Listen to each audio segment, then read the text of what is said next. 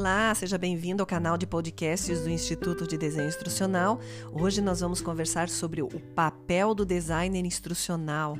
Qual que é o papel que ele desempenha na criação de experiências de e-learning ou de aprendizagem que os alunos realmente adorem, né? Então, nesse podcast, nós vamos dar uma olhadinha mais de perto nesse papel do designer instrucional e o que ele faz exatamente, né?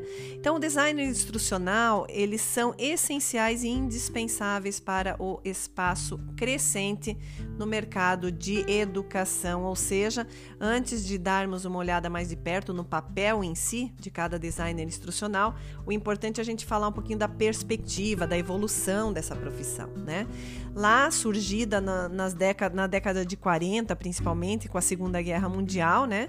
Onde a Força Aérea dos Estados Unidos produziu aí centenas de filmes de treinamentos, marcando aí o início da tecnologia para fins educacionais e treinamento. Lá pela década de 50 e 60, você sabe que as metodologias de material de aprendizagem evoluíram muito, né? Os modelos de design de instrução concebidas aí pelo Robert Garnet é, estão muito conhecidas aí, principalmente nos novos nove eventos de instrução, né? Ele fala principalmente que a criatividade no local de trabalho começa com a criatividade na educação. Mas o que realmente significa, né? O que, que a gente entende por design instrucional? É, a gente sempre cria uma brincadeira aí no mercado, no, na, nas nossas aulas, com os nossos alunos, em que eles sempre é, colocam a questão da dificuldade que as pessoas têm de entender, né? O design instrucional, design o quê? É, é muito difícil para a pessoa que atua como designer instrucional explicar o que de fato ele faz, né? Isso virou já até piada aí na nossa profissão. Mas a competência do designer instrucional, ela é identificada num quadro específico, com competências médias, básicas e mais complexas do IBSPI, que é o quadro internacional de padrões de treinamento, desempenho e instrução. Inclusive está disponível no nosso site. É, embora essa lista não seja muito completa das competências, ela dá uma boa parte dos fundamentos que são o planejamento e análise, a design e desenvolvimento e a implementação e gerenciamento dos projetos, né? Então, uh, olhando assim a questão do contexto histórico e da habilidade, das competências, o designer instrucional ele assume projetos de aprendizagem. Simples assim. É ele quem cria cursos, é ele quem desenvolve manuais de treinamento, é ele quem desenvolve apresentações é, que servem para apoio é, de escolas, de empresas e por aí vai. Existem então os, o passo a passo que o designer é, acaba assumindo, né? Que são o passo a passo do, do planejamento e análise, né, o blocos de construção de, do que é, o que vai ser é, prometido, o que, que vai ser providenciado para o aluno. Então, esses blocos é, projetam-se aí os currículos, né, o início do, de todo o planejamento e análise de um treinamento. A outra questão é o design e a estrutura. O sucesso de um curso de e-learning é, se resume à fluidez e à estrutura de conteúdo, tá?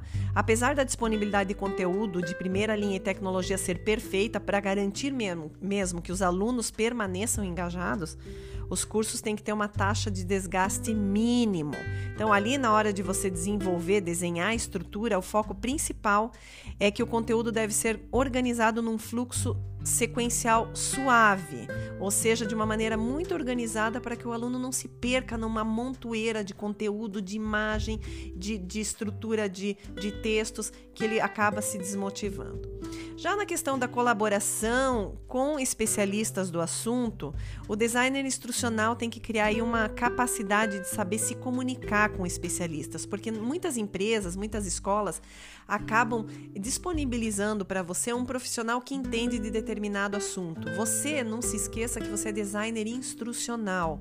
Você não é o professor de matemática, você muitas vezes não vai ser o gerente de operações de uma indústria, você não vai ter conhecimentos específicos. Então, essa capacidade de colaboração mútua entre você e o profissional especialista é muito importante.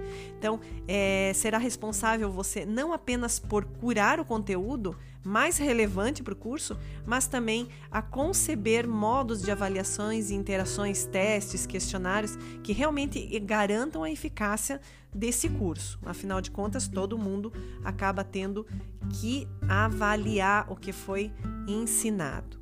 Outra questão é as ferramentas de multimídia, né? Apenas um segmento de curso de e-learning, um usuário pode encontrar-se passando por uma gama de ferramentas, ou seja, infográficos, mini vídeos, gráficos, links para fontes, é, extratos de PDF, enfim, é uma infinidade de conteúdos que é, o aprendiz é obrigado a consumir durante o curso, né? E é aqui que o designer instrucional entra realmente em cena, é aqui na questão das ferramentas multimídias que o designer realmente tem que fazer um brainstorm, né? De conceito de, de estética, tamanho, tamanho da fonte, design, a experiência que o, que o aluno vai ter é, qual o posicionamento desse conteúdo, a frequência de uso de determinadas ferramentas, o formato do conteúdo e por aí vai. Então, aqui na questão das ferramentas multimídias, é muito importante que você garanta que os seus alunos não fiquem sobrecarregados com a experiência.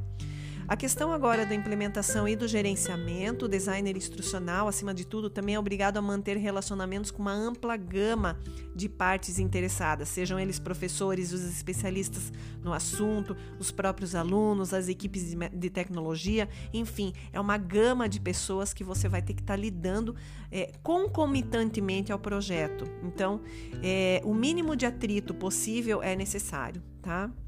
Isso aí exige uma enorme capacidade e quantidade de comunicação. Escrever, falar, apresentar, ouvir e por aí vai. Então, você, nessa questão de implementa, implementação e gerenciamento, tem que personificar a questão da colaboração.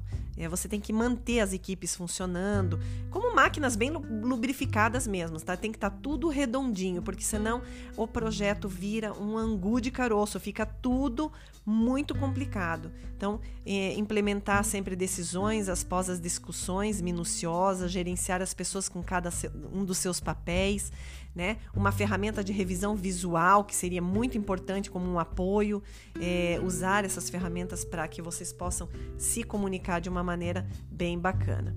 Então, essa questão assim de, do papel do designer instrucional é muito importante a gente entender e é para isso que o designer é, realmente existe. Então, é fazer essa ligação entre todos esses profissionais e promover o melhor treinamento ou o melhor curso na área acadêmica, ok? A gente se fala num próximo episódio. Até lá!